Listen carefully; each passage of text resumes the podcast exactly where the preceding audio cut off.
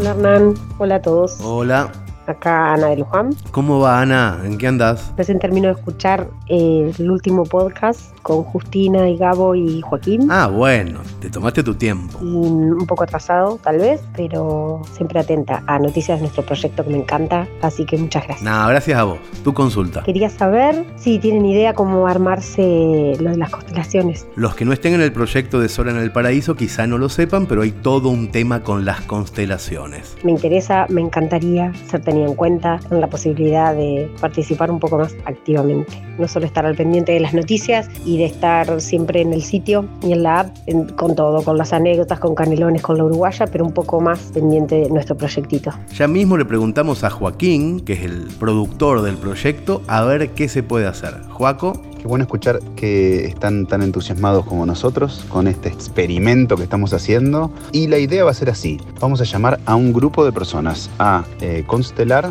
eh, junto con Justina lo que va del proyecto. Entonces vamos a convocar, seguramente en breve les llegará ya a, a todos los socios productores, una convocatoria para que nos cuenten un poquitito si les interesa y por qué les interesaría participar de este experimento audiovisual constelativo que vamos a hacer. gracias Joaquín. Y a vos también, Ana. Un beso grande. Eso, gracias, beso.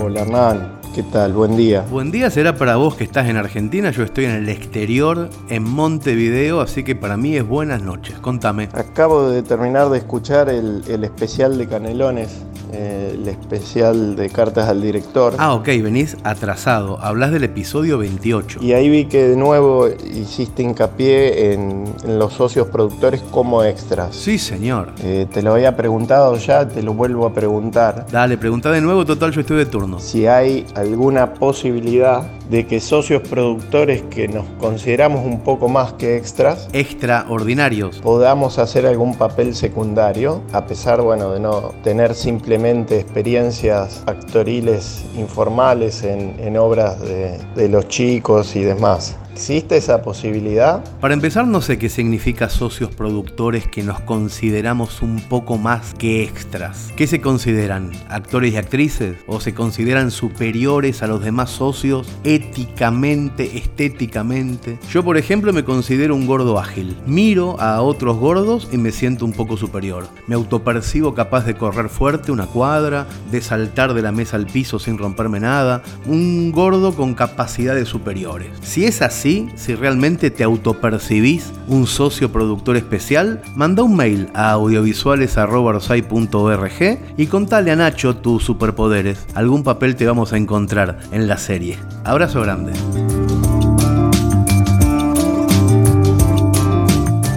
Hola, Hola, acá Hernán. ¿Y ahí? acá Rodrigo, ¿Desde dónde? desde la República Oriental del Uruguay. Ah, mira qué casualidad, yo también. Hice función ayer y hago otra esta noche. ¿Para quién es tu consulta? Con una pregunta para el señor Cassiari en el día del libro. Bueno, en realidad fue ayer, el día del libro en Argentina, pero aceptamos el diferido. ¿Tiene pensado la editorial Usai ingresar en el maravilloso mundo de los libros para bebés y primeros años? ¡Apa! Nunca se nos hubiera ocurrido. Tenemos libros para criaturas de 3 a 8 años, la saga de cuentos en pijamas de Flor Suárez. Tenemos libros para preadolescentes hasta los 14. El libro se llama Papelitos, es un libro mío con ilustraciones de Gustavo Sala, muy lindo. Y tenemos la maravillosa y gigantesca revista Bonsai con 212 páginas para chicos de 3 a 97 años. Pero nunca hicimos nada para bebés. De hecho, creo que hacer libros para bebés es lo mismo que hacer libros para perros. Todo bien, pero el resultado va a ser la destrucción del papel del libro. A no ser que sean esos libros de tela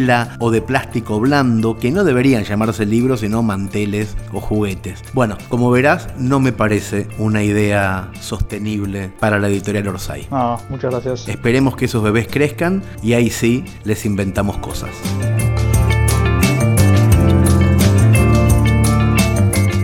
Hola Hernán, están? Hola, tu nombre. Acá cuando yo quiero poner mi, Ah, ok, vas derecho. mi fecha de nacimiento me, me manda error, o sea, lo queda bien guardado, pero el API REST no está bien hecho. Lo que más odio en el mundo es que no me digan el nombre y segunda cosa que odio, que metan palabras en inglés en la conversación. Así que decirle al programador que caliente los deditos ¿Qué decís, mocoso? y que haga control C, control V corta. Y ahora peor, la tercera cosa que más odio, que se me hagan los cancheritos. Lo que le voy a decir al programador, perdón, al jefe de desarrollo de Orosai, al señor Walter Gamarota, que podría ser tu padre, lo que le voy a decir es que te conteste él, que no necesita a nadie que lo defienda al señor Walter. Adelante, Walter Gamarota.